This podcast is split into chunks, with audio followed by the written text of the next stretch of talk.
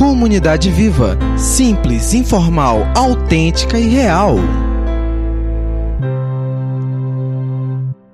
Bom dia, comunidade viva. Bom dia a você, nosso amigo, nossa amiga que nos acompanha através das nossas reflexões online.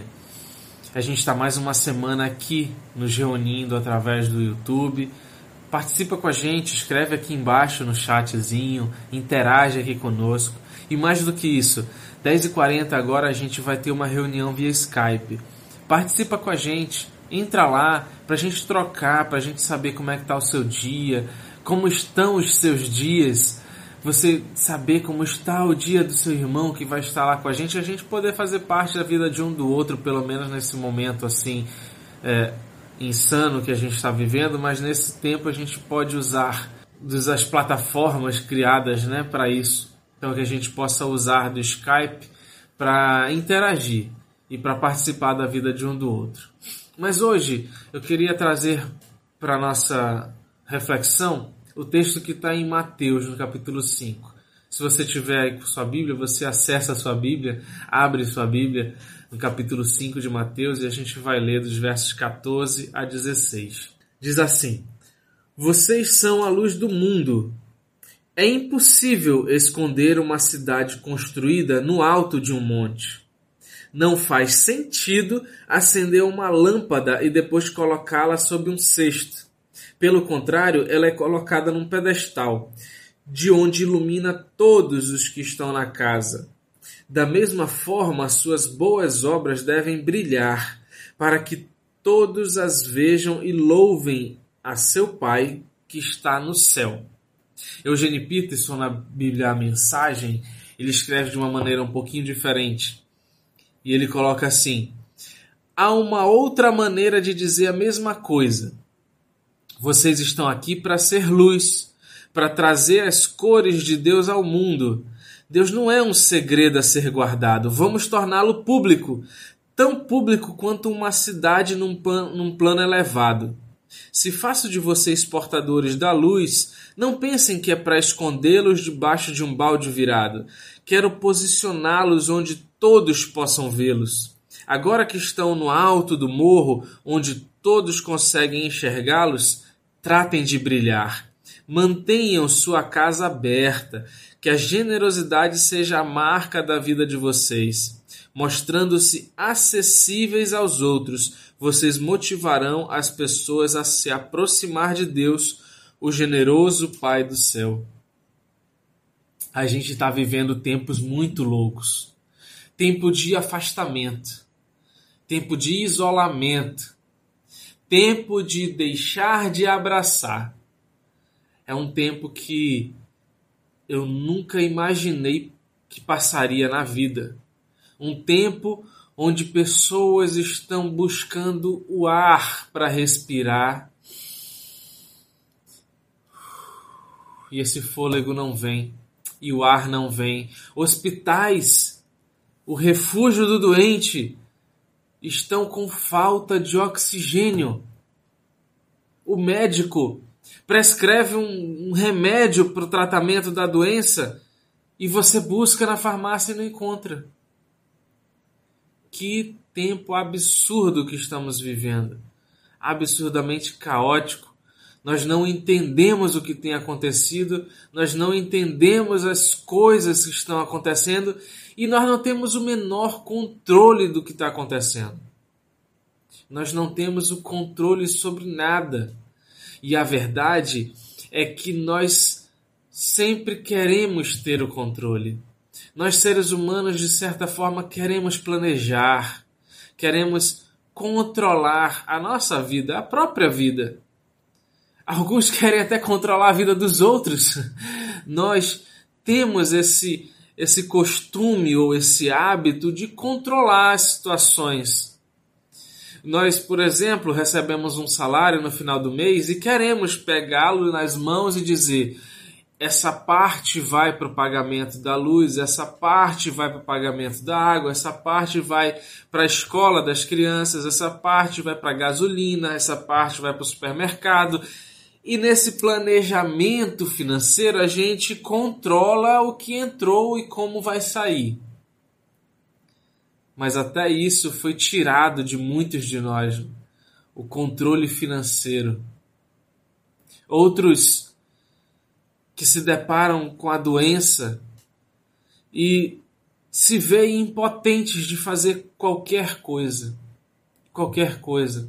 Se veem numa situação total de falta de controle da situação, falta de ter a rédea em suas mãos. Mas nós servimos a um Deus que tem a rédea em suas mãos. Ele, em certos momentos, em certas ocasiões, até nos compartilha da sua rédea, até libera a rédea para que a gente vá. Mas nunca ele está fora do controle. Sempre ele está no controle de tudo. Eu não estou querendo dizer que todas as coisas que acontecem são porque Deus quis que acontecessem nos seus mínimos detalhes. Tá? Mas o que eu estou querendo dizer, e eu estou dizendo com todas as letras, é que nada do que acontece foge do controle de Deus, foge do domínio desse nosso Deus. Ele está sobre todas as coisas e todas as circunstâncias. Então, nós que o seguimos, nós que o servimos, temos algumas perguntas a fazer nesse tempo caótico. Temos alguma pergunta não só nesse tempo, mas para fazer sempre. O que eu tenho, Senhor, para te oferecer? O que eu tenho para oferecer para o meu irmão? O que eu tenho para oferecer para o próximo? Para este que está precisando agora nesse momento, o que eu posso dar? E mais do que isso, mais do que o que eu posso dar, mais do que eu tenho do que eu tenho para oferecer, a pergunta principal nesse momento é o que eu sou para oferecer? Quem eu sou? Sabe? Mais do que fazer uma transferência bancária abençoando vidas, é entender quem eu sou, por que eu sou quem eu sou, por que Deus me formou do jeito que eu sou, por que Deus me muniu de dons que eu, dos dons que eu tenho, das aptidões que eu tenho, por que Deus me fez ter as experiências que eu tenho, porque Ele permitiu que eu as tivesse. Por que Deus permitiu que eu tivesse os traumas que eu tenho ou que eu passasse pelos traumas que passei. Quem eu sou nesse momento é o que mais importa, é a pergunta-chave, é aquilo que eu preciso me concentrar e entender. Pai, por que tu me formaste do jeito que tu me formaste? Por que que tu deixastes que eu fosse quem eu sou? Por que, que tu deixastes que eu sofresse o que eu sofri? E é nesse momento que a pandemia ela realça todas essas coisas, né? Ela reforça o nosso caráter, ela reforça os nossos princípios, os nossos valores e ela traz uma lupa para aquilo que nós somos e para aquilo que nós podemos fazer sendo quem somos a exemplo de o que o Mardoqueu falou para sua sobrinha Esther, quando escreveu a ela e disse: Quem sabe não foi para este tempo que Deus lhe constituiu rainha? Quem sabe não foi por isso que você chegou à posição de rainha para tomar essa ação pelos judeus? A gente possa fazer essa mesma análise que Mardoqueu fez olhar e dizer: será se não foi para esse tempo que Deus me colocou nesse lugar em que eu trabalho? Será se não foi nesse para este tempo que Deus me fez relacionar com esta pessoa que eu me relaciono? Será se não foi para este tempo que Deus me fez morar onde eu moro? Esse é o tempo de a gente olhar ao nosso redor e identificar as trevas, não para apontar o dedo, para condenar as trevas, mas para iluminá-las, para chegar com quem você é e não com quem com que você tem, mas com quem você é, chegar onde você chegar e iluminar o ambiente. Não é, sabe, não é como aquele que entrega a comida para o mendigo e faz selfie para aparecer nas redes sociais. Não é disso que a gente está falando. Sabe esse cara que você é, que dá comida para o mendigo? Ele não faz nesse tempo e tira selfie para aparecer nas redes sociais. Ele faz porque ele é assim. Ele faz porque ele aprendeu de Deus a ser assim. Sabe aquele cara que está disponível para os amigos? Não é porque agora precisa e que eu preciso mostrar que nesse momento eu estou aqui e porque eu preciso aparecer para alguém. Não. É porque eu sou assim. É porque você é assim que você vai fazer isso nesse momento. E as pessoas vão olhar para você e vão louvar a Deus. Porque onde quer que você vá, Deus vai com você. Onde quer que você vá, a luz com a qual Cristo te iluminou a luz que ele te fez ser vai chegar. Onde quer que a planta dos teus pés alcance, onde quer que a tua mão toque, a luz de Deus vai chegar. Não é porque você tem Deus, porque ninguém possui Deus. É porque você é de Deus. É porque você é essa luz que o mundo precisa e que o mundo necessita. Sabe que nesses dias a gente possa identificar as oportunidades de brilhar e não não se esconder. Que como o próprio Cristo nos ensina, nós não fomos feitos para nos esconder. Nós não fomos iluminados para sermos escondidos debaixo de um balde virado. Nós fomos iluminados para iluminar um ambiente. E seja o ambiente que for, onde quer que você vá, que a luz de Deus brilhe através de você. Eu quero te fazer um convite hoje especial para que você faça uma oração, mas que você faça a sua oração e não apenas escute a minha, que eu farei por nós. Que você faça a oração, Deus,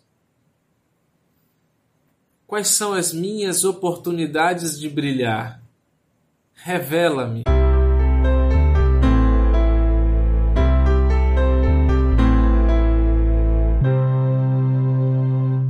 Essa porção da tua luz que tu compartilhou comigo, me mostra onde tu quer que eu leve dessa luz. Que você possa refletir e olhar para dentro de si e, e encontrar a luz de Deus, ou se encontrar escuridão, que você possa pedir dele, da sua luz, que ele dá a todos aqueles que o buscam, a todos aqueles que pedem, ele dá generosamente, abundantemente, ele dá da sua luz, ele dá de si. Ele se entregou para morrer no madeiro por nós. Ele se entregou ele entregou o próprio filho para morrer em nosso lugar. Então peça, da sua luz que ele dá, ele dá generosamente, ele dá abundantemente, ele dá porque esse é o nosso Deus. Abençoador, tem prazer em nos ajudar, tem prazer em fazer de si em nós, em fazer pequenos cristos em nós. Peça dele que ele vai te dar. Você ora comigo? Pai querido e amado, nós estamos aqui hoje para te pedir, ilumina-nos. Compartilha da tua luz conosco, não para que nós fiquemos e absorvamos dessa luz, mas que para que nós possamos refletir como um espelho refletir dessa luz que tu manda para nós. Refletir a luz que tu nos iluminou e que continua nos iluminando. Refletir, refletir, reenviá-la para tantos lugares quanto nós possamos ir. Que o Senhor nos abençoe a identificar oportunidades de brilhar a tua luz e claro, Deus, não para que o nosso nome seja engrandecido, que esse não é o nosso objetivo, para que o teu nome seja louvado. Onde quer que nós estejamos, que o teu nome seja louvado, através de nós, mas por amor total a ti. Obrigado, Pai. Em nome de Jesus. Amém. Que Deus nos abençoe e que a gente possa identificar oportunidades de brilhar nesse mundo, nesse mundo que jaz em tamanha treva, em tamanha escuridão. Que Deus nos abençoe.